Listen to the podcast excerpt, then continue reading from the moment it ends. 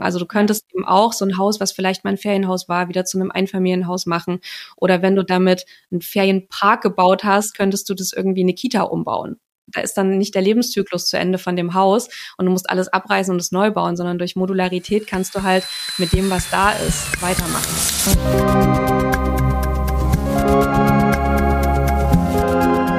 How to solve it. Der Lösungspodcast.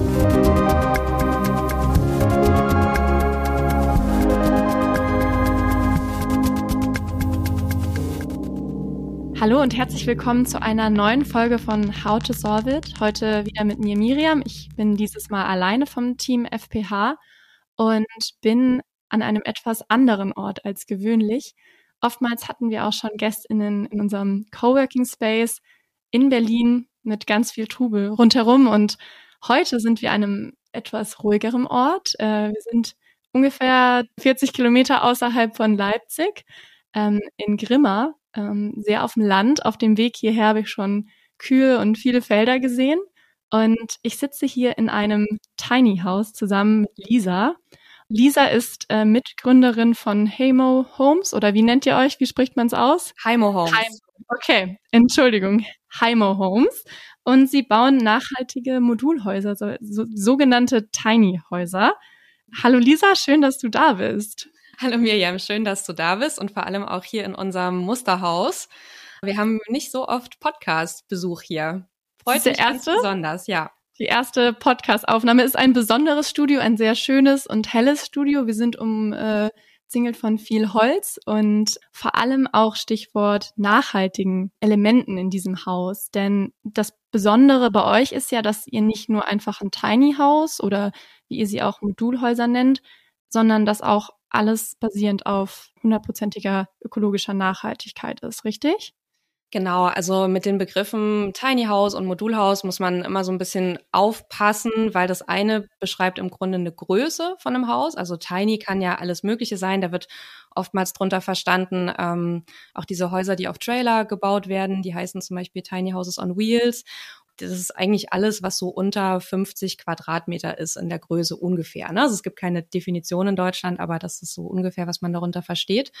Und Modulhaus ist die Bauart. Also einfach nur die Tatsache, dass es aus verschiedenen Modulen zu einem großen Teil vorgefertigt in der Produktionshalle gebaut wird und dann vor Ort zusammengesetzt wird. Mhm. Und das ist eben unser Haustyp und du bist durch Zufall hier in einem Tiny House, weil es 33 Quadratmeter Nutzungsfläche hat und damit unter 50 liegt. Genau. Aber eigentlich bauen wir Modulhäuser, also wir bauen auch größere und nach besonders ökologischen Standards, wie du schon gesagt hast. Bevor wir da jetzt schon ins Detail äh, reingehen, hast du dir auch schon früher immer vorgestellt, Gründerin eines Unternehmens, die Tiny Häuser machen, zu sein? Nein und nein. also ich komme aus einem äh, Haushalt, in dem Unternehmertum eine Rolle gespielt hat, weil mein Vater schon immer selbstständig war und ich habe immer gesagt, ich werde das niemals tun, weil er sagte auch immer selbst und ständig. Ne? Das ist natürlich einfach auch irgendwie ein Lifestyle, den man wählt. Und kleine Häuser oder Modulhäuser, das war irgendwie überhaupt nichts, womit ich mich auch in meiner Bildungslaufbahn bisher schon beschäftigt habe. Also ich bin keine Architektin oder Bauingenieurin oder sowas. Insofern ist das tatsächlich Stand null in den Sternen für mich und hat sich wirklich durch Zufall ergeben. Woher kam dieser Zufall? Also ich habe bei euch auf der Webseite gesehen, ihr schreibt, dass es der Bausektor für knapp 40 Prozent der weltweiten CO2-Emissionen verantwortlich ist. Würdest du sagen, da kam auch so ein bisschen aus dem Aspekt heraus, diese Idee, Heimo zu gründen? Absolut. Ähm, und zwar war es so, ich habe eigentlich Sprach- und Geisteswissenschaften und sowas studiert und Bildungswissenschaften dann im Master ähm, in Lüneburg an der Leuphana. Und das ist ja eine Universität, die generell für, ihren, für ihre Nachhaltigkeitswissenschaft äh, sehr ja. bekannt ist in Deutschland. War das nicht auch die erste ähm, Uni für, wie nennen die sich mit nach, also erste nachhaltige Universität oder so in Deutschland? Ja, also es gibt ganz viele verschiedene Elemente, die da ja. irgendwie zusammenkamen. Also einerseits äh, die Tatsache, dass dort Nachhaltigkeitswissenschaft allgegenwärtig ist und ja. man das auch in jedem Studium irgendwie ein Teil, also Teil davon mitnimmt. Okay. Und außerdem ist es eine von drei Unis auch ähm, in Deutschland, die Entrepreneurship extrem pusht und sehr, sehr mhm. viele Gründungen hervorbringt. Und da wurde ich quasi mit beidem erstmals konfrontiert. Also ich war vorher also jetzt nicht komplett weit weg davon, aber das war kein allgegenwärtiges Thema in meinem Leben, Nachhaltigkeit. Ja. Und dort habe mich, hab ich mich eben wirklich äh, explizit damit beschäftigt. Und da eben mein Vater aus dem Bausektor kommt, hat mich das einfach gewundert, ne? So, warum ist irgendwie dieser Bausektor so eine CO2-Dreckschleuder und es ist irgendwie gar nicht so bekannt oder, also es ist jetzt nichts, was man weiß, ne? So wie Fleisch irgendwie. Ja, oder Flugindustrie. oder Flugindustrie ja. oder sowas. Das sind so die Dinge, die man weiß, aber bauen hatte ich jetzt persönlich nicht auf dem Schirm und habe aber dazu eben eine persönliche Familienbeziehung.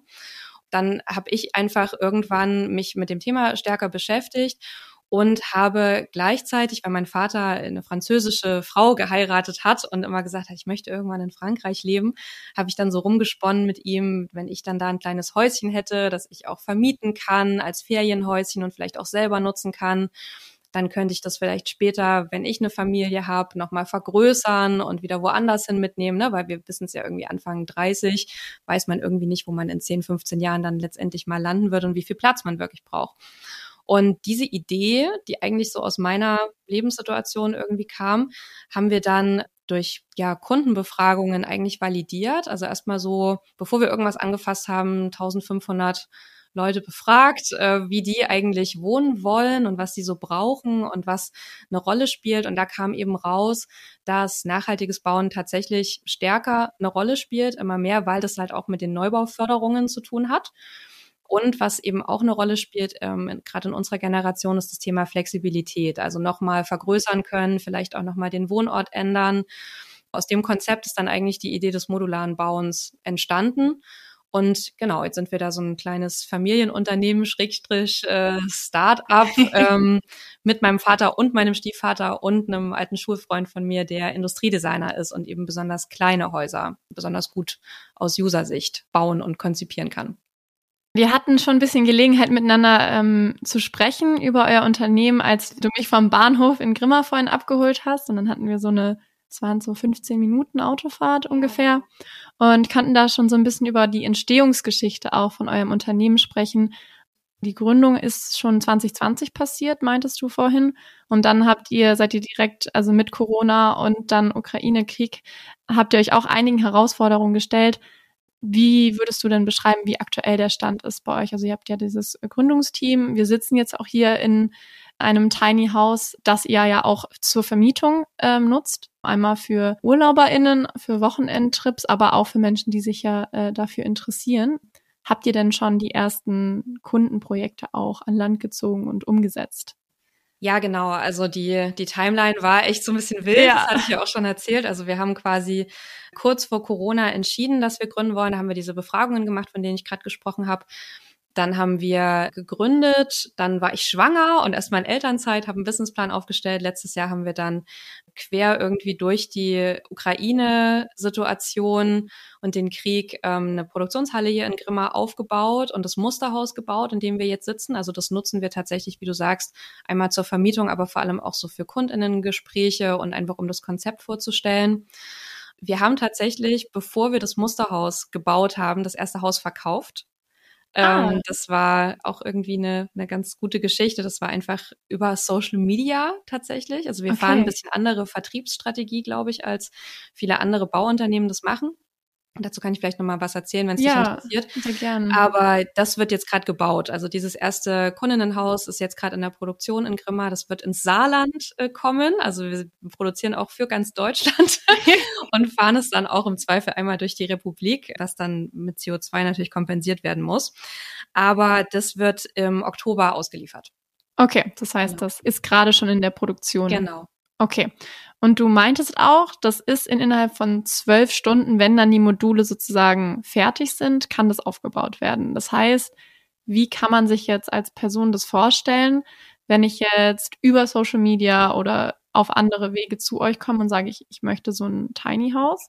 Ich brauche da ja auch erstmal ein Grundstück für. Das ist wahrscheinlich eher eines der Themen, die zuerst geklärt werden müssen. Aber wie, wie läuft das dann ungefähr ab? Wir werden tatsächlich extrem viel entweder über so ähm, PR-Geschichten, also ja. Artikel oder Podcasts oder Social Media gefunden. Dann fragen Menschen halt erstmal an grundsätzliche Informationen zu dem Hauskonzept oder wollen sich das Haus direkt anschauen oder wollen konkret zu ihrem Grundstück, das sie schon haben, ein konkretes Erstgespräch haben. Also das ist eigentlich so, wie es losgeht. Und man braucht immer erst das Grundstück, weil wir denken es immer vom Ende her. Du brauchst ja in Deutschland für jedes Haus eine Baugenehmigung, so auch für Modulhäuser, egal welche Größe sie haben. Insofern braucht man immer erstmal den Bauplatz, also das Grundstück, damit man sich an die baurechtlichen Vorgaben, die man da dann halt hat, halten kann. Weil mit unserem Hauskonzept kannst du halt diese ganzen Abstände zu anderen Grundstücken einhalten, indem du den Grundriss so anordnest, dass das eben funktioniert. Du kannst aber auch die Dachform zum Beispiel anpassen oder die Fassaden. Also du musst nicht unbedingt eine Holzfassade, auch wenn es irgendwie schön ist, äh, dran machen. Du kannst auch, wenn die Putz verlangen, kannst es auch putzen. Oder du machst eben ein 32 Grad Satteldach oben drauf statt einem Flachdach. Ne? Also da kann man mhm. tatsächlich sehr flexibel drauf reagieren und muss man auch, weil sonst kriegt man die Baugenehmigung nicht.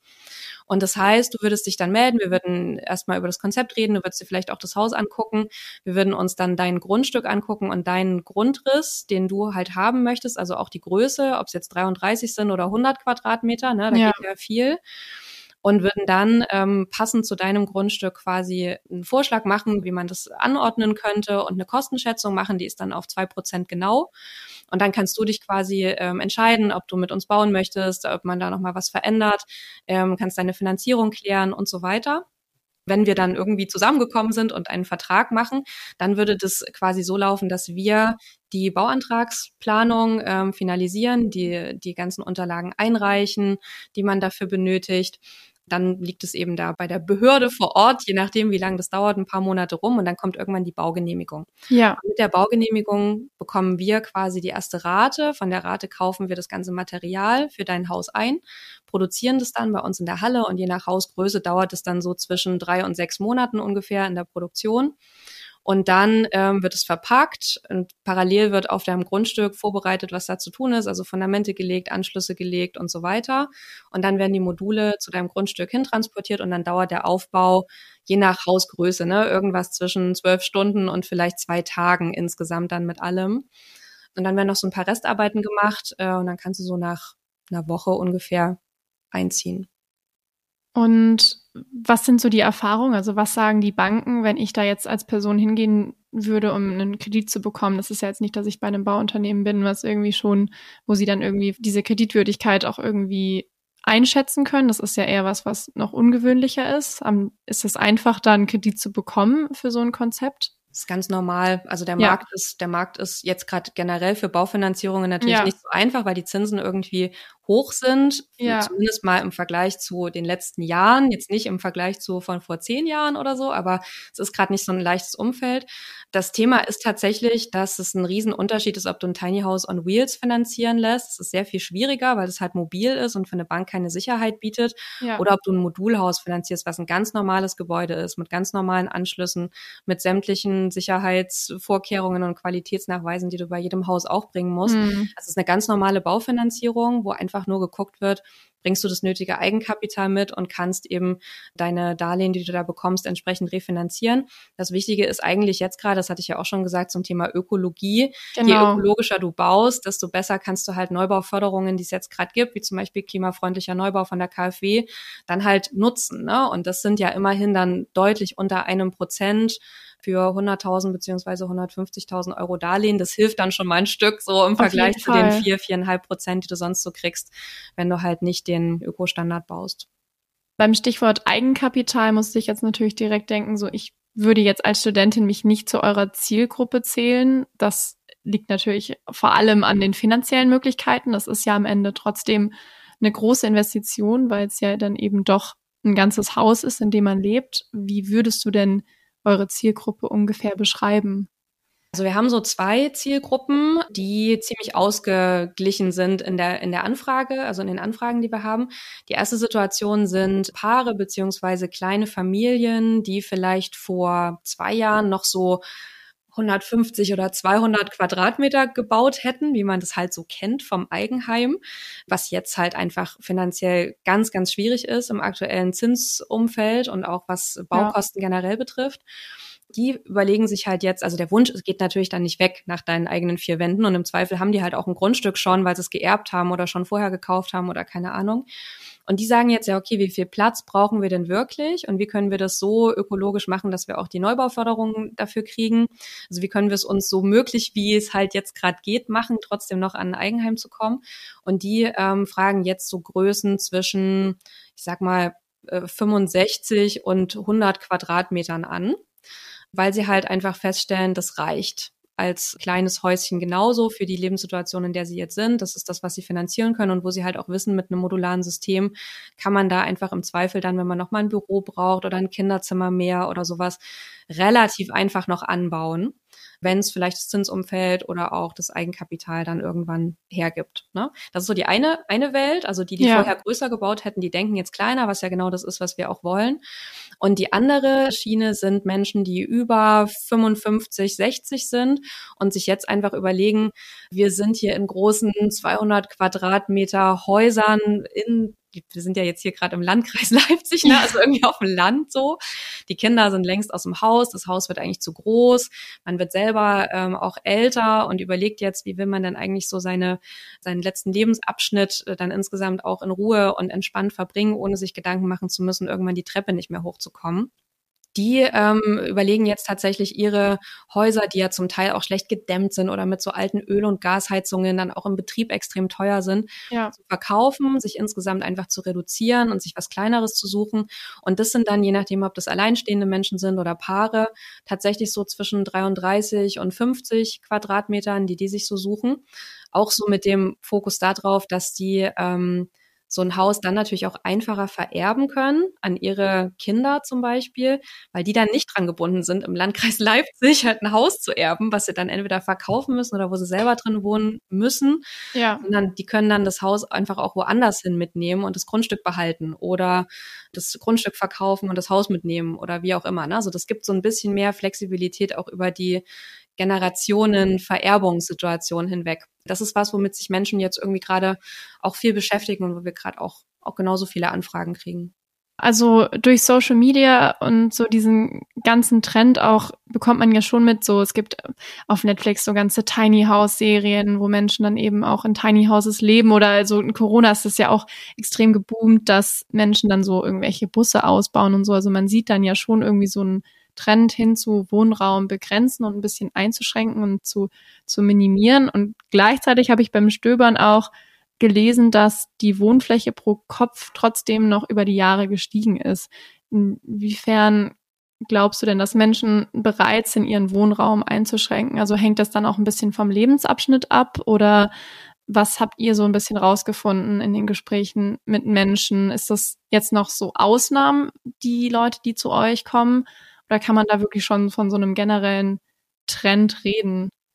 Also der Wohnraum, der pro Kopf genutzt wird, das äh, hast du genau richtig recherchiert, der ist über die Jahre immer weiter gestiegen ja. und eigentlich unnötigerweise, das hat halt auch was damit zu tun, es war irgendwie, wir hatten ja irgendwie gute Jahre in Deutschland auch, ne? Also ja. es gab irgendwie viel Wohlstand und es ist auch so ein bisschen schon immer ein Statussymbol gewesen, ein Einfamilienhaus zu haben, halt auch Platz zu haben und Gäste unterzubringen und den ganzen Kram. Und je mehr Platz du hast, desto mehr Kram hast du auch, weil du hast den Platz ja für den Kram, ne? Und ja. das ist irgendwie so ein Teufelskreis ein bisschen. Also das ist das, was jetzt die Leute erzählen, die sich verkleinern wollen, die ein bisschen älter schon sind, die sagen halt so, wir haben den Kram auch nur, weil wir den Platz haben. Ne? Klar. Das ist eigentlich echt eine ganz interessante Erkenntnis. Was wir ja erreichen wollen, ist, wir wollen jetzt niemandem irgendwie Raum wegnehmen, den er hat oder so, ne? Und sagen, alle müssen irgendwie in Tiny Houses wohnen. Das ist ja auch, also A, will ich überhaupt gar keine Lebensstile vorgeben. Und B, muss man echt sich auch individuelle Situationen angucken von Menschen. Also das über einen Kamm scheren ist generell schwierig, finde ja. ich. Aber wir wollen halt eine Alternative anbieten, die ist einfach so komfortabel und schön macht, irgendwie auf kleinerem Raum in vier Wänden zu leben, wie es halt geht. Einfach nur, damit man die Wahl hat. Und es gibt tatsächlich gar nicht jetzt hier so auf dem Land total viel Angebot als Alternative für Menschen zum Beispiel, die jetzt auf 200 Quadratmetern im großen Haus wohnen und sich verkleinern wollen. Also zum Beispiel so drei, vier Raumwohnungen sind echt auch Mangelware. Ne? Also das ist mhm. jetzt gar nicht so, ähm, so viel, dass man da die Wahl hätte, sowas zu machen. Wir wollen letztendlich eigentlich bloß, dass wenn schon neu gebaut wird, dass dann halt eher darauf geachtet wird, möglichst ressourcenfreundlich neu zu bauen, also sowohl von den Materialien als auch dann über die Energieeffizienz im Betrieb bis hin zur Umnutzbarkeit über Generationen und halt nur so viel Quadratmeter, wie du wirklich brauchst, damit man den Neubau einfach überschaubarer hält, als immer noch mehr riesige Häuser irgendwo hinzukloppen auf Betonplatten, wo man dann irgendwie Boden versiegelt. Ne? Also dafür wollen wir einfach eine Alternative bieten, aber grundsätzlich ist fürs Klima Sanierung mal mindestens genauso wichtig, aber da bist du halt auch wieder bei diesen besagten 200 äh, Quadratmeter Einfamilienhäusern, wo jetzt gerade noch ein, zwei Leute drin wohnen wenn du die sanierst und wirklich auch da ein bisschen was fürs Klima tust, dann können die natürlich auch wieder von Familien genutzt werden, die dann zwei, drei Kinder haben. Und dann macht es auch irgendwie gesellschaftlich wieder mehr Sinn, diesen Bestand natürlich zu nutzen. So. Aber das jemandem vorgeben würde ich jetzt grundsätzlich nicht. Und ich würde auch nicht in dem Thema Tiny House oder kleinem Haus so die allgemeine Lösung für das Bauproblem sehen, sondern ja. da wollen wir, deswegen sage ich auch immer, wir sind kein Tiny House Hersteller, sondern Modulhaus Hersteller, immer eher sagen, wir haben ja ein System entwickelt, mit dem kannst du auch größere Gebäudetypen produzieren und da dann eher, wenn wir uns mal entwickeln in Richtung serielle Produktion vielleicht auch, dann eher sowas bauen wie Seniorenwohnen oder ähm, auch sozialer Wohnungsbau, mehrgeschossig, ne? Ja. Sowas, was halt jetzt gerade irgendwie nicht gut gebaut wird, einfach ein bisschen besser machen mit Holz und energieeffizient und umnutzbar nutzbar und so. Und in die Richtung wollen wir uns eigentlich eher entwickeln. Ihr habt ja auch, ich, ich habe jetzt gerade vergessen, wie das Wort heißt, aber euer Haus ist irgendwie auch ein Effizienzhaus oder es gibt da so ein Label oder so. Vielleicht kannst du da immer noch kurz sagen, was da die, oder also wie das heißt und was da ähm, die Standards auch sind, die man, die man da einhalten muss. Und mhm. das hat dann ja auch mit dem Darlehen, meinst du, zu tun, dass man da dann auch Förderung vom Staat bekommt für solche Häuser, richtig? Genau. Also das ist so, wenn es ums Thema Ökologie geht beim Haus, da gucken wir halt ganzheitlich auf den Prozess und das ist auch was, was jetzt stärker diese finanziellen Förderungen auch tun. Also es war früher immer so ein bisschen Hauptsache der Effizienzhausstandard ist irgendwie gut, aber ja. wo jetzt die Ressourcen herkommen, aus dem das Haus überhaupt gebaut wird, war nicht so wichtig. Das ändert sich jetzt gerade ein bisschen. Ja. Also es wird im Grunde jetzt verstärkt auf die gesamte CO2-Bilanz eines Hauses über den Lebenszyklus geguckt. Das heißt von der Produktion, welche Materialien werden verwendet, über den Betrieb, das ist das Thema Energieeffizienz und Primärenergiebedarf vor allem. Ja und dann über das Thema Rückbau der Materialien, also kannst du das auch wieder auseinanderbauen und die Materialien alle recyceln oder wiederverwenden. Ne? So und bis halt zum Ende des Lebenszyklus dann irgendwann die Verwertung da ist es so, es gibt, weil du gefragt hast, was ist der Effizienzhausstandard? Das ist KfW 40. Also das ist quasi die, da musst du einen bestimmten Primärenergiebedarf einhalten, der immer verglichen wird mit dem gesetzlichen Standard. So und 40, da werden sozusagen nur 40 Prozent des gesetzlichen Standards an Energie verbraucht in so einem Haus. So. Okay. Und da kommt die Zahl her. Das heißt, ähm, je niedriger, desto besser. Gibt ja, auch okay. ähm, komplett Null Energiehäuser, die gar keine Energie mehr verbrauchen. Aber das ist quasi der eine Standard und das ist eine Voraussetzung, um die Förderung zu bekommen. Also KfW 40 mindestens sozusagen muss man mindestens erreichen. Weniger sozusagen. So, also muss man mindestens erreichen. Ja. Zweite, das zweite Kriterium, was man erreichen muss, um die Förderung zu bekommen, ist, dass Heizung und Warmwasserverbrauch nicht mit Öl, Gas oder Biomasse erfolgen darf. Das heißt, Biomasse ist zum Beispiel Holz, darfst keinen Pelletofen oder einen Kamin okay. oder sowas reinbauen. Deswegen haben wir hier eine Wärmepumpe stehen. Ja, genau. Die. Und eben auch das Lüftungssystem mit Wärmerückgewinnung. Das ist auch für den KfW 40 Standard da und so weiter. Aber also Wärmepumpe ja. hier in dem Fall, auch mit äh, Photovoltaik kombiniert. Und das dritte Merkmal ist entweder bei der Förderstufe 1 diese CO2-Bilanz über den Lebenszyklus. Das ist vom Energieberater so eine berechnete Zahl, den darfst du halt nicht unter, unterschreiten quasi. Und das ist bei kleinen Häusern extrem viel schwieriger zu erreichen als bei größeren Häusern, weil dieser Wert wird auf den Quadratmeter gerechnet. Das heißt, je mehr Quadratmeter ich habe, desto einfacher wird es, da hinzukommen. Aber ein sehr nachhaltiges, sehr kleines Haus zu bauen, ist mit dem System tatsächlich relativ schwierig. Also haben wir Gott sei Dank geschafft, aber macht es eigentlich nicht leichter, wirklich kleinere Grundrisse zu machen. Also diesen, diesen Wert brauchst du für Förderstufe 1, das sind diese 100.000 Euro zinsgünstiges Darlehen. Und wenn du die Förderstufe 2 willst, also 150.000 Euro, dann reicht dir noch nicht mal dieser CO2 Wert über den Lebenszyklus, sondern brauchst du ein komplettes Qualitätssiegel nachhaltige Gebäude. Das ist eine ganz mhm. eigenständige Zertifizierung. Da reicht ja auch nicht der Energieberater oder die Energieberaterin, sondern da brauchst du einen Auditor oder eine Auditorin von Zertifizierungsanstalten, die es halt dafür gibt, also die DGNB zum Beispiel oder das BIRN, die machen dann halt so einen richtigen Zertifizierungsprozess, wo du quasi nachweisen musst, wo jede Schraube herkommt von diesem Haus. Um dann da so ein Siegel zu bekommen und dann kriegst du die höhere Förderung. Es ist aktuell schwierig, diesen Standard wirklich zu erreichen und die Förderung zu bekommen, ja. weil eben der Bausektor so ein genau. Problem ist. Also das, da werden die Vorgaben halt auch erhöht. Es wird nicht mehr wie noch vor Jahren jetzt die Förderung mit der Gießkanne quasi ausgekippt. Das ist nicht mehr so. Hast du auch gerade schon angesprochen, äh, der Bausektor, wir haben es vorhin kurz genannt, dass es eben 40 Prozent der weltweiten CO2-Emissionen verantwortet. Und in Deutschland ist es ja irgendwie auch so, dass mehr als 70 Prozent aller abgebauten Rohstoffe auf die Bauindustrie gehen. Was ist denn so zu sagen, das, was Heimo versucht zu lösen, wenn wir jetzt ein bisschen rauszoomen, weil es ja auch ein bisschen dem Namen von uns geschuldet, dass wir uns immer so einen Bereich angucken und der Bausektor da auch immer ein bisschen hinten wegfällt, was Nachhaltigkeit angeht.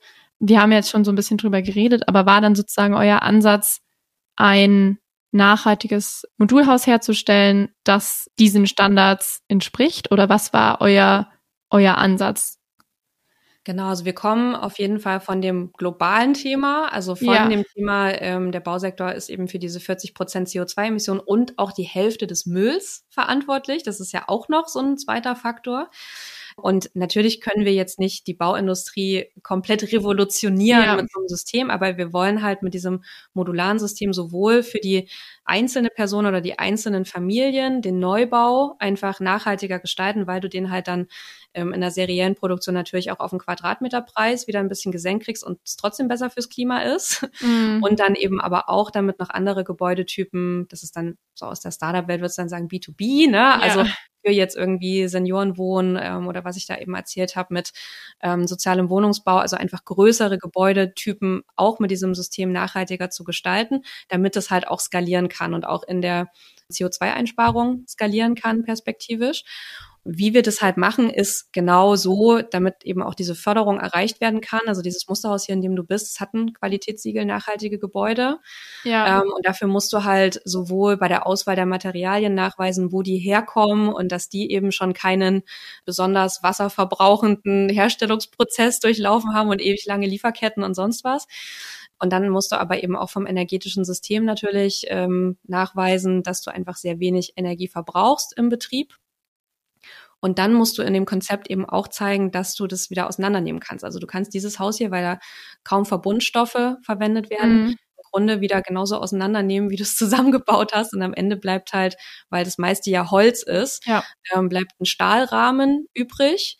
Den haben wir jetzt eben aus Gründen der Steifigkeit, weil du das ja wieder äh, transportieren können sollst, auch das Haus. Und den könntest du auf einem Zweitmarkt nochmal wiederverwenden, sozusagen das ist quasi so bis zum Ende gedacht und halt auch von der Art der Nutzung. Also du könntest eben auch so ein Haus, was vielleicht mal ein Ferienhaus war, wieder zu einem Einfamilienhaus machen. Oder wenn du damit einen Ferienpark gebaut hast, könntest du das irgendwie eine Kita umbauen. Da ist dann nicht der Lebenszyklus zu Ende von dem Haus und du musst alles abreißen und es neu bauen, sondern durch Modularität kannst du halt mit dem, was da ist, weitermachen. Und wenn wir sagen, also es geht eben um dieses ein, ein ganzheitliches Konzept und auch das Leben danach, wenn ich aus diesem Haus ausziehe, wisst ihr, wie lange solche Häuser erhalten? Also kann man das sagen, dadurch, dass ihr jetzt euer erstes Projekt im Laufen habt und dieses Haus jetzt so seit Januar, Februar steht, meintest du, kann man das ungefähr sagen? Wie? Ja, natürlich. Also das ist ja meine Mitgründer, das hatte ich ja, dir vorhin erzählt, genau. das wir, können wir vielleicht nochmal sagen. Also ja, meine Mitgründer gerne. sind ja zwei sehr erfahrene ja. Bauunternehmer so, die seit ähm, 35 Jahren jeweils Häuser bauen. Mein Stiefvater und mein Vater, was so ein bisschen auch eine lustige Zeitnote ist bei der ganzen Geschichte. Und mein Stiefvater hat schon eins der ersten Passivhäuser hier in Sachsen gebaut, schon Anfang der 2000er. Äh, also das sind die richtig energieeffizienten, die werden sozusagen, ja, die mhm. werden sozusagen erhitzt durch ähm, die Nutzung. Also das alleine, dass wir jetzt in diesem Haus sind und Wärme ausstrahlen und Sonne von außen reinkommt, sind die so gedämmt und so ausgerichtet, dass du gar keine Energie brauchst, um sie zu beheizen und so. Also so. Das ist eine ganz schon vor über 20 Jahren. Ja, ja, genau. Er hat auch gesagt, er war schon der, der Erste, der damals schon immer grün gewählt hat und so. ähm, genau, aber so, also ne, da, da kommt ja. halt sehr von diesem ganzen Energieeffizienz-Thema. Und ähm, Heimo Homes war für ihn dann eine Weiterentwicklung in Richtung Holzbau und Modular und so weiter. Und mein Vater ist Bauingenieur, also der hat eigentlich so viel in Leipzig Supermärkte und Mehrfamilienhäuser und sowas gebaut und kommt halt sehr von dieser Baustelle und diesen Gewerken, ja. die koordinieren musst. Und das ist halt alles von den Prozessen her auch dann schwierig für die, dann dauert alles lang, dann ist die Qualität schlecht, dann musst du nacharbeiten, so, dann ja. wird es irgendwie teurer, weil die Preise steigen. Also das sind alles Sachen, die in Richtung dann Vorfertigung und Qualitätskontrolle und sowas äh, gehen. Also da kommt er her, eher so ja. aus dem Modularen und mein Stiefvater aus der Energieeffizienz und beide sind natürlich aber so lang mit dem Bausektor vertraut, dass die wissen, wie man ein Haus baut, das hält. Ne? Also ja, okay. sind jetzt hier nicht irgendwie in so einer, in so einer Trailer-Bruchbude, sag ich ja. jetzt mal, mit ganz dünnen Wänden. Oder kannst ja hier gucken, ne? das sind 46 ja. Zentimeter dicke ähm, Wände, die da davor gesetzt werden, sonst kriegst du diese Standards gar nicht hin. Ne? Mhm. Und ähm, insofern das Haus, was jetzt, in dem wir jetzt hier sind, wenn du das pflegst, weil eine Fassade musst du ein bisschen pflegen, ne? Holzfassade musst du nach, ja. weiß ich nicht, 15, 20 Jahren vielleicht mal erneuern oder so. Also ein bisschen Pflege hast du immer, mhm. aber sonst steht es jetzt hier halt auch 80, 90 Jahre. Ne? Ja. Das wird jetzt nicht irgendwie kaputt gehen dadurch. Du hast immer, wie bei jedem Haus auch, meine Wartung. Vielleicht geht auch meine Wärmepumpe kaputt. Das kann auch passieren. Ja. Aber das ist das Übliche. Also das fällt nicht dann auf einmal auseinander oder irgendein Sturm pustet's um oder so. Das nicht. Wenn man es jetzt allerdings äh, mehrfach transportieren würde, also jetzt von hier nochmal an die Ostsee und von der Ostsee nochmal irgendwie nach Baden-Württemberg oder so, dann ist der Lebenszyklus natürlich nicht mehr so lang, ähm, ja. wie wenn es jetzt fest einfach an einem Ort ja. steht. Ne? Also dann hält es vielleicht nur zwei oder drei Transporte. Das muss man sich dann immer angucken, zwei mindestens. Mhm. Man muss da dann vielleicht irgendwas nacharbeiten. Das wissen wir natürlich jetzt noch nicht. Aber es ist definitiv klar, dass es mindestens einmal ist klar, allerhöchst wahrscheinlich auch zweimal transportiert werden kann und dann 50 Jahre hält. Das ist so das, nach dem System haben wir das ähm, so gebaut. Also das ist nicht Lavede, mal hier sagen würde und fällt dann einfach auseinander, sondern du musst ja diese Standards auch einfach einhalten. Es geht gar nicht anders. Ich bin jetzt immer noch so sehr auf diesem, auf dem Haus, weil es dann doch einfach, wir sind hier in dem Haus drin und das ist auch sehr beeindruckend. Also das, dadurch, dass es keine Doku ist oder so, kann man das natürlich jetzt nur beschreiben. Die, die HörerInnen sehen es nicht, aber ähm, es ist auf jeden Fall viel Holz hier drin. Es ist dadurch sehr gut für eine Podcast-Aufnahme. Und ich habe auch das erste, was ich zu Lisa meinte, als ich reingekommen bin, es ist sehr hell. Ähm, auch innen drin habt ihr euch sehr bemüht, dass es einfach rund um dieses nachhaltige Konzept ist. Also du meintest ja auch von der ganzen Ausstattung und so arbeitet ihr auch mit verschiedenen äh, Unternehmen zusammen. Aber um jetzt noch mal ein bisschen rauszuzoomen, also Bausektor haben wir jetzt sehr kurz drüber gesprochen mit äh, deinem Vater und Tiefvater, die haben da ja sicherlich auch die Entwicklung über die letzten Jahre so mitbekommen, was sich geändert hat in, im Bausektor. Kann man da so einen Finger drauf zeigen, in welcher Phase die Probleme in der Bauindustrie entstehen, also gerade im Hinblick auf CO2-Ausstoß, ist das beim, beim Aufbau, also von, von Neubauten, ist das beim Sanieren, beim Aufrechthalten oder dann beim Abriss von alten Häusern? Ist das ein generelles Problem in allen verschiedenen Bereichen? Wie, wie kann man das ja, also das ist überall nicht ganz so leicht, ja. definitiv. Ähm, jetzt wurde halt die letzten Jahre sehr viel irgendwie Wert drauf gelegt, äh, Gebäude energieeffizienter zu machen und viel einfach mit Technik gearbeitet und gesagt, ja, wenn die Wärmepumpe jetzt reingebaut wird, dann ist es irgendwie auf einmal okay. So, mhm. das reicht natürlich nicht. Also der dieser Energieeffizienzstandard über den Betrieb, das ist schon gut, weil es ist natürlich auch kostenschonend irgendwie für die Menschen, die drin wohnen. Also aus der Perspektive auf jeden Fall empfehlenswert. Aber jetzt aus äh, globaler Sicht sozusagen bestehen die Probleme eigentlich eher über die Materialien ne? und die sogenannte graue Energie, die halt so in Gebäuden im Bestand jetzt halt schon drin steckt, wo halt Materialien ja. verbaut sind, die schon an sich irgendwie ein bisschen problematisch sind, also wirklich irgendwie von Dämmungen über Zement und sowas. Das ist halt alles unheimlich, also nicht energieeffiziente Produktion, so, wo unheimlich viel Wasser gebraucht wird und unheimlich viel Ressourcen halt schon reingehen, dass diese Häuser überhaupt bestehen. Das heißt, du hast halt einmal das Thema Auswahl der Materialien, die verbaut werden. Deswegen haben wir uns halt für Holz entschieden, weil es ein nachwachsender Rohstoff ist einfach. Und es wird aber natürlich parallel immer noch einfach extrem viel massiv gebaut, also mit Stein und Beton und Zement und dann eben ja. auch Bodenversiegelung so. Und ähm, dadurch, dass du aber so viel von diesen äh, Materialien im Bestand drin hast, ist es auch immer bei Abriss natürlich ein Riesenmüllthema. Und auch auf Baustellen, also generell bei Baustoffe, dann werden sie irgendwie quer über den Globus transportiert, dann sind sie verpackt, dann wird die Verpackung nicht vernünftig entsorgt. Also das ist irgendwie never ending ja, Story. Ja. Aber so das Hauptproblem sind tatsächlich ähm, die Inhaltsstoffe, so in Anführungszeichen, was so drinsteckt in den Häusern und deren Verwertung. Und halt okay. halt deren Energiebilanz. Wo jetzt mehr gemacht wird, ist tatsächlich so einfach im energetischen Bereich selber, also ne, wie, wie die genau, Heizung und Wärmeversorgung auch, ja. ist, da gibt's Förderungen und das wird irgendwie auch, das geht irgendwie durch die Medien hinten und vorne. Und als ja. wir jetzt die Energiekrise hatten im Winter, ne, da hast genau. du irgendwie auch dann im eigenen Portemonnaie gemerkt, dann fangen die Leute auch irgendwie an zu rödeln, weil es dann irgendwie, ne, ja. dann werden sie irgendwie konfrontiert mit dem Thema, wo kommt eigentlich unsere Energie her?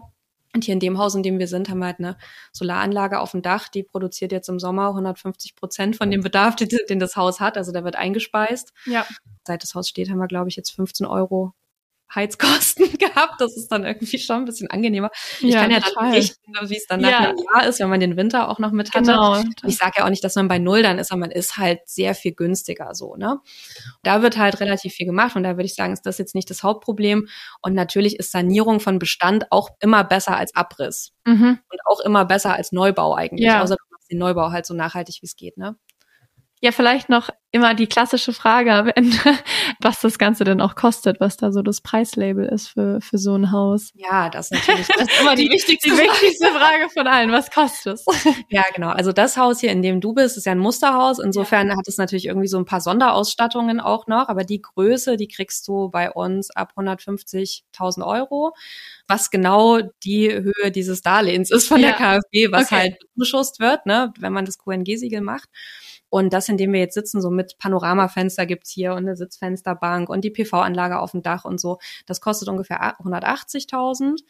Und in dem Preis, also 150.000, da ist dann auch schon die Wärmepumpe drin, das ist Lüftungssystem mit Wärmerückgewinnung drin. Das hat immer diesen Standard, ja, okay. mit dem du dann die Förderung halt auch kriegst. Ne? Und das macht ihr ja auch alles mit Wärmepumpe einbauen und so. Das genau. heißt, ihr habt da auch eure ja. ähm, Kontakte und es wird dann auch alles gänzlich auch mit PV-Anlage etc. kann das installiert werden, genau. dieses Haus. Also mein Stiefvater hat noch eine, eine andere Firma, das ist so eine innovative Gebäudetechnikfirma, okay. die sitzt halt hier auch so, das ist dann ganz gut. Ähm, da werden dann immer die Wärmepumpen drüber bezogen und da wird das alles installiert.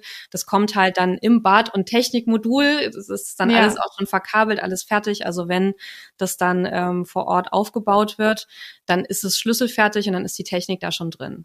Ja, es ist sehr lustig, weil als wir hier auch angekommen sind, hat man so richtig gemerkt, dass es so eine kleine Community rund um das äh, um das Haus gibt, äh, weil du jetzt auch meintest, dass dein Stiefvater dann auch noch dieses andere Unternehmen hat und eben dein Vater auch mit dabei ist. Und als wir hier aufs Grundstück gelaufen sind, war dann meintest du einer aus dem Dorf hier auch ist dann ein bisschen Hausmeister nebenbei ja. und hat den Rasen gemäht und ähm, also ähm, ist eine ganze Community in Grimmer rund um das Haus. Ja, ähm, deswegen sage ich auch. Also wir sind wir sind ja auch eigenfinanziert und nicht über Investoren ja. oder sowas.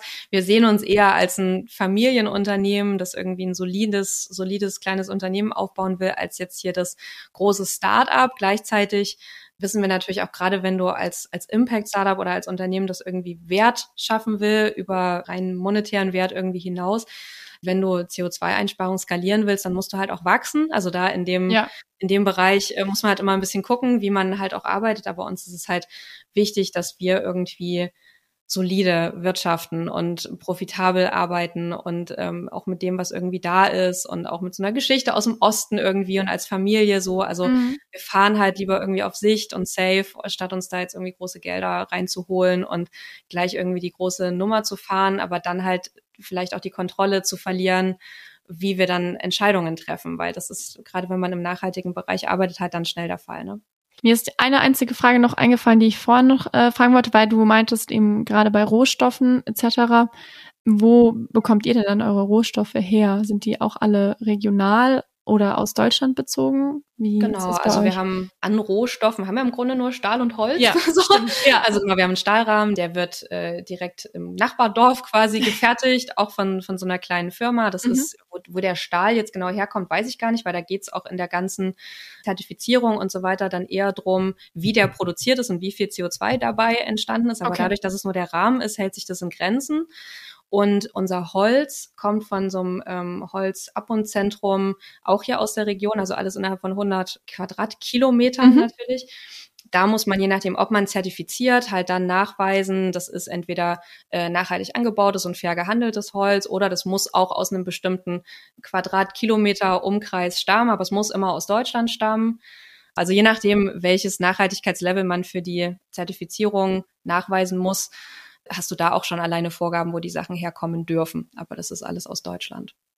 Ja, ich bin soweit mit meinen Fragen durch. Hast du denn noch irgendwelche letzten Anmerkungen oder das dir noch auf dem Herzen liegt, was du unbedingt alle wissen lassen möchtest?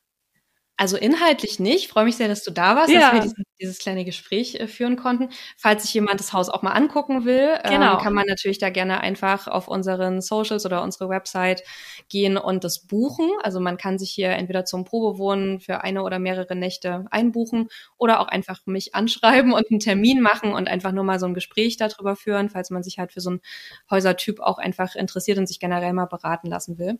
Die Einladung würde ich gerne noch aussprechen. Ja, ich kann nur sagen, es ist eine, erfrischende Abwechslung, wenn man aus Leipzig hierher kommt und sehr idyllisch und hat mich sehr gefreut, die Podcast-Folge auch hier vor Ort aufzunehmen, um sich das Ganze auch besser vorstellen zu können. Und danke für deine Zeit. Ich freue mich, dass du dabei warst. Ja, sehr gerne und bis bald. Tschüss.